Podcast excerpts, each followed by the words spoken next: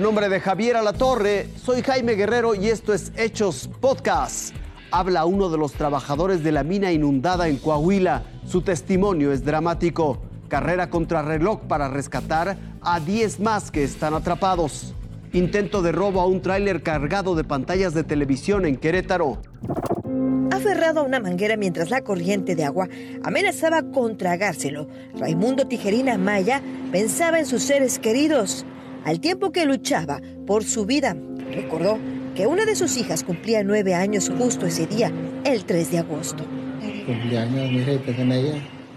Todo, todo pensé en todo, pero ella cumpleaños, dije, me regalo hacer una muerte para mi hija. ¿No ibas a ir a trabajar por el cumpleaños? No, no, pero que ella ahí. Y fue iba y, y aquí estamos arriba, vivo. Un milagro está. Raimundo convalece en la cama 113 en el tercer piso del Hospital General de Zona número 24 en Nueva Rosita, otro de los municipios ubicados en la región carbonífera. Es uno de los cinco que salieron con vida del pozo de carbón Las Conchas en Agujita. El agua los expulsó de la mina. Al momento que el pozo se inundó, Raimundo carretillaba, es decir, acarreaba tierra y minerales en una carretilla. Aire sentía.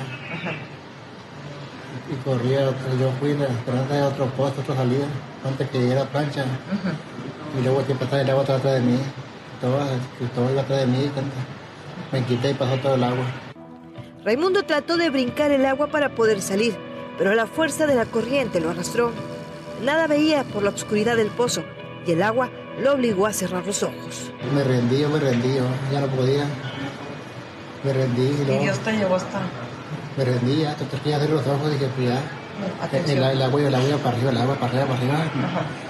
Nomás que yo empecé a gritar, que, que gritar para arriba y la gente me oyeron y Y te sacaron. sacaron. Gritó y otros trabajadores lo ayudaron a salir justo donde ahora, una ventana de mangueras se extraen miles de litros de agua para sacar a los 10 mineros atrapados. Entre estos está su hermano Hugo. Pero pues Hugo está atrapado, ahorita bien, pues no creo. No, no, no yo tengo, tengo esperanza. Que, que no- Emociones encontradas. No, porque está mecánico, porque eh, yo lo vi, lo viví. Lo viví, los, los golpes, la huella fuerte, bastante fuerte. Pues por una parte él está consciente y está preparado para lo que venga, pero pues eso no le quita de que le duela porque pues es su hermano. Larisa es la esposa de Raimundo y se divide entre cuidarlo a él y a sus hijos. Este fin de semana Raimundo podría ser dado de alta. Y además de la angustia por su hermano y compañeros, también le preocupan sus ingresos, pues no sabe si recibirá su sueldo y qué pasará con su empleo cuando el rescate termine. Irene Zapata, Fuerza Informativa Azteca. Dos tráileres circulan por el libramiento Querétaro Chichimequillas. De pronto, aparece una camioneta por el carril de baja velocidad. Detrás otra camioneta le cierra el paso al tráiler que graba desde la cabina hacia el exterior. Maniobra brusca detectada. Y al interior, en la cabina, se escucha la resignación. Dos hombres son las víctimas, el chofer y su acompañante.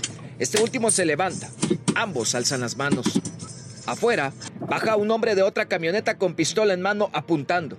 Del vehículo que queda adelante desciende un sujeto con lo que parece ser una varilla de policía. Un tercer hombre con chaleco antirreflejante apunta con su pistola. Y un cuarto sujeto más desciende con toda calma. Todos van a la cacería de sus víctimas y de un momento a otro se escucha esto. Es el sonido de cómo revientan las ventanillas del tráiler.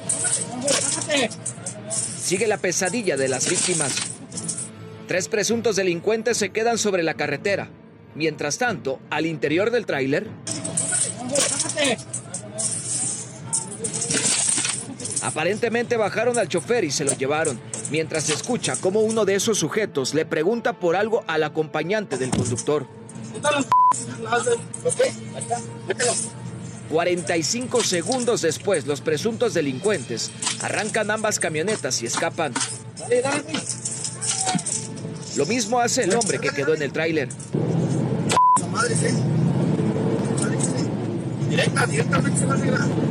Este presunto secuestro ocurrió en menos de un minuto, aparentemente en el libramiento Querétaro Chichimequillas.